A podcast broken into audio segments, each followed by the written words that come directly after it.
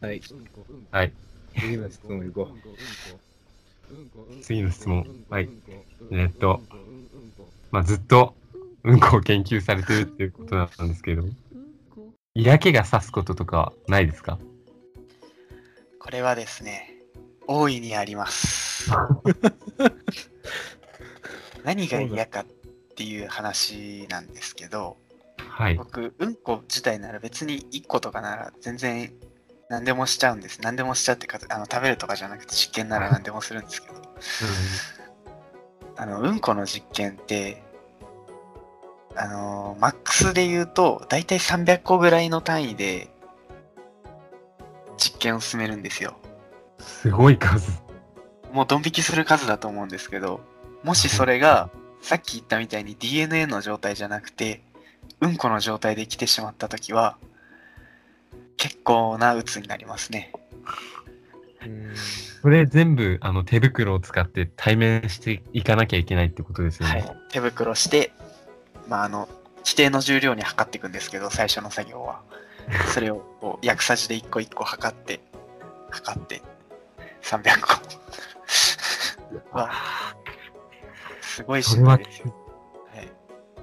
一回クラシック聴きながらやってみたんですけど、それでもダメでしたね。なんか下手したら、クラシック音楽にうんこが結びついてしまいそうな。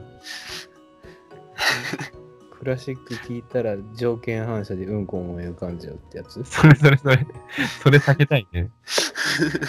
ホテルとか行ったら、ね、クラシック音楽流れがちだけど、なんかブレックファストとか、その時に思い出したら、だよね。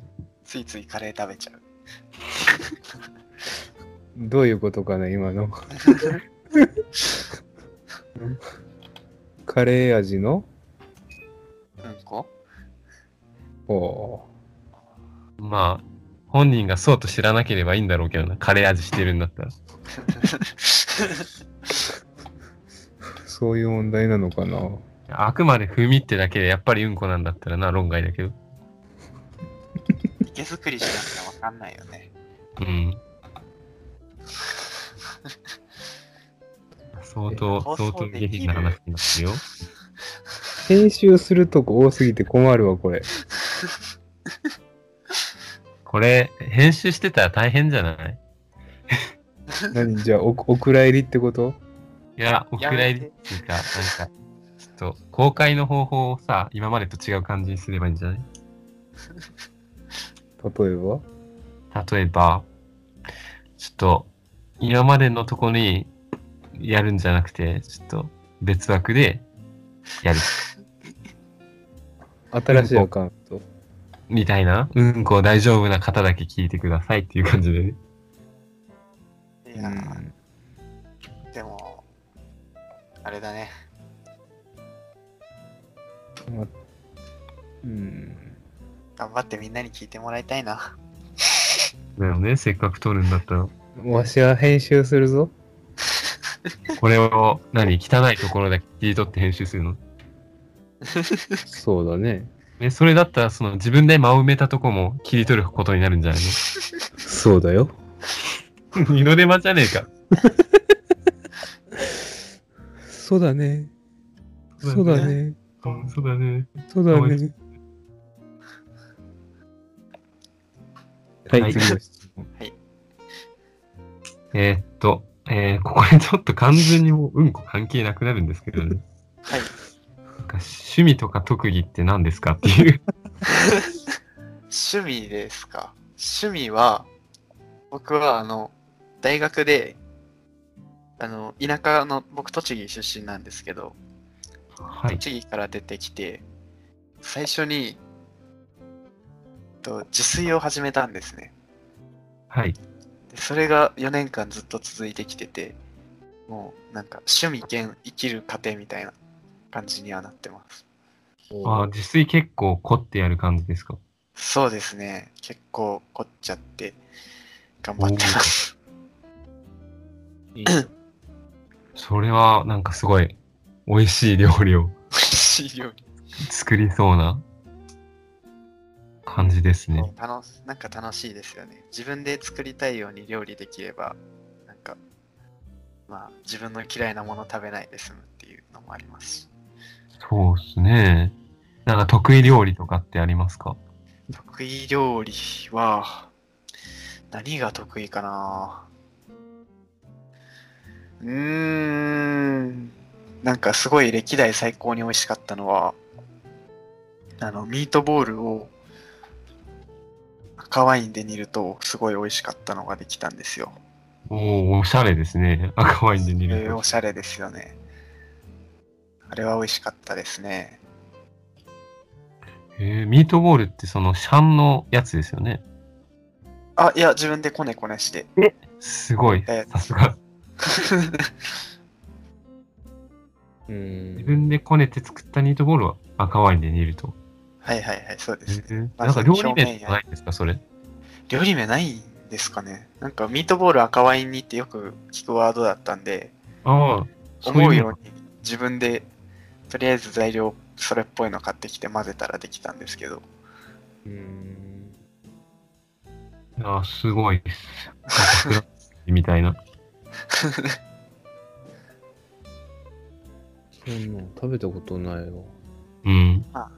そういうのはたまにやるだけで、大概は結構、シャシャも焼いて食べるとか、そういうレベルなんですけど。うんうんたまにこういう凝った料理を作れるとね。そうですね。夜ちょっと暇だし料理するかみたいな。いやかかっこいいですね、それ。 おこみちになりたい。料理がうまいって、羨ましい。はい。うん。おばっちの得意料理はこれの得意料理、野菜炒め。野菜炒め。野菜炒めか。でもないけどな、別に。豚の生姜焼きとか、え、すごい。すごいんかな。まあでも、一番こう簡単かなって思ってる、個人的には。うん。豚の生姜焼き、引っ越した日に挑戦したやつですね。おおやっぱり定番ですよね、これは。結構定番。定番中の定番。意外なんかやとっぱ奥が深い。な、うんなんなんですかね、あれどうやったら美味しくできるのか。一回試したのが、えっと、豚肉を、普通豚肉の生姜焼きって家庭のスタイルもあると思うんですけど、薄い肉使うじゃないですか。はい。それをあえて、あの、豚肉の厚っこいやつ。あの、ロース活用的な感はじいですはか。いははいい。そうですね。はいはい。あれを、とりあえず包丁でいっぱい叩いて、うん。で、薄っぺらくして、それをまた元の厚さまでギュッギュッと押して戻すんですけど、うんうん。それを使って厚っこい生姜焼きを作ると、普段と違って贅沢な感じになる。ああ、厚厚みのあるジューシーな生姜焼きが。そうですねステーキみたいな感じで食べられて。そりゃ絶対美味しいですね。っていうか、大阪でそういうトンテキを食べたことありますね。おお、うん。出るんや。なんか、トンテキ屋さんみたいな、なんかそんな感じのがありまして、で、そこがなんかちょうどそのぐらいの厚みのトンテキを、なんかこう、ちょっあと切ってやるみたいな感じで、生姜焼きみたいな。美味しかったですね。あ、これは美味しいですね。はい。いやまたやってみようと思います。その厚みのある生姜はい焼き。 トンテキ生姜焼きみたいな。はい。まあ、そうですね。ちょっと、僕からの質問としてはこれで以上おにお、うん。すごい掘り下げられちゃった。うん。なんかちょっと不満そうな感じやん。うん。やっぱり、いや、今回の収録難しいなと思うよ。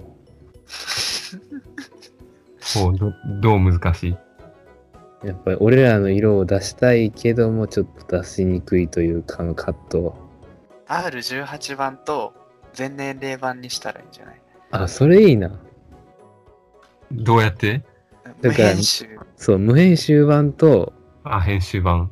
うんそれ再生数の違いで今後の方針とか決められそう。確かにね「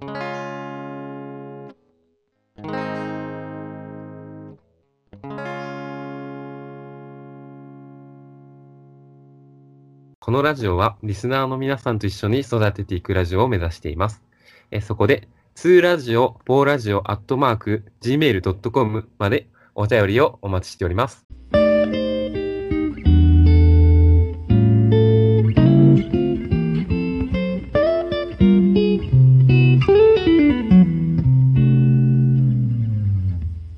このラジオはリスナーの皆さんと一緒に育てていくラジオを目指しています。えそこで、2ラジオ、4ラジオ、アットマーク、gmail.com までお便りをお待ちしております。